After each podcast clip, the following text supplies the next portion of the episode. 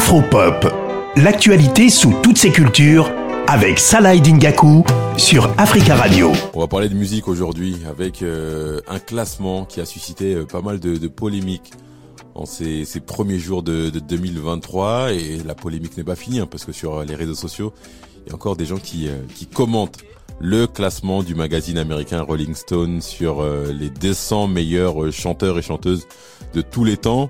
Bon, on sait que le magazine il a l'habitude de faire différents différents classements, mais Là, cette année, je crois, euh, plus que plus que jamais, il y a eu euh, beaucoup de discussions autour de ce de ce classement.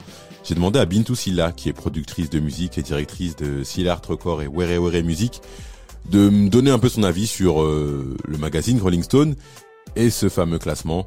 On écoute Bintou Silla. Rolling Stone est, un, est une institution de la critique, des reviews musicales aux États-Unis depuis plusieurs décennies. Donc c'est vraiment considéré comme un, magazine sérieux. Et donc euh, lorsqu'ils établissent euh, des classements, euh, différents classements selon différents critères, en général, ce sont des classements qui sont respectés, lus et commentés.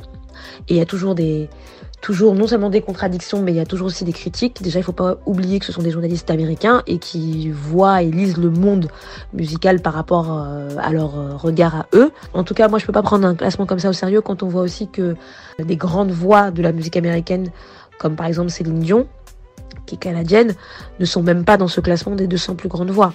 Que euh, Michael Jackson soit derrière Rihanna, bon, euh, du coup, ça ça rend pas du tout ce classement crédible. Et on se pose surtout la question de quels sont les critères euh, qui ont été choisis. Est-ce que c'est vraiment des critères de capacité, de puissance vocale, comme peut le montrer en tout cas les trois ou les quatre premiers euh, artistes du classement, puisque Aretha Franklin est la, la première dans le classement, et ça, je pense que est, elle est vraiment à sa place. Mais on regarde le reste, c'est vraiment, c'est assez, je dirais que c'est assez risible. Ils oublient toute une partie des artistes aussi euh, en Amérique, au Brésil, euh, en Inde, etc. Donc voilà. Donc euh, je pense que c'est des classements qui sont presque faits pour un peu provoquer, je pense. C'est toujours intéressant d'avoir l'avis d'une professionnelle de, de, la musique.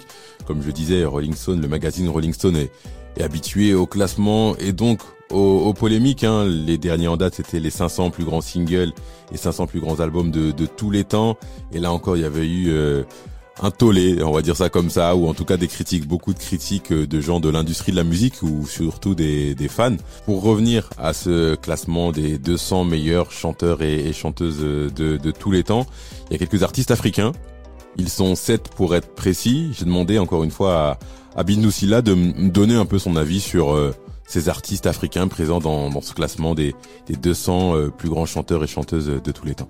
Donc euh, il faut tout de suite s'imaginer que, ben, par exemple, pour les artistes africains, ça va être très compliqué de se faire de la passe dans ce genre de, classement. Néanmoins, je pense qu'il y a une dizaine d'artistes qui sont dans ce classement. Je pense euh, évidemment à Youssou N'Dour, à la grande Myriam Makeba. Il y a Taboulé Rochereau quand même, qui est un, une grande voix congolaise.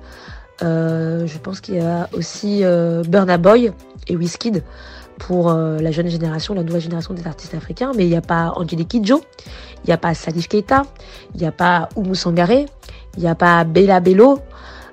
Ces grandes, puissantes voix des musiques africaines et qui sont aussi des artistes qui sont reconnus sur la scène internationale. Donc, bon.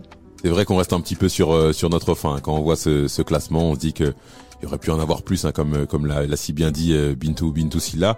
Et euh, voilà, ça fait parler. Je pense que le magazine sait très bien à chaque classement que ça va susciter la polémique. On va se quitter avec un titre de l'artiste qui est classé à la 69e position de ce classement des 200 plus grands chanteurs et chanteuses de tous les temps. Je parle bien entendu du Sénégalais Youssou N'Dour. Belle suite de programmes sur Africa Radio. À très bientôt.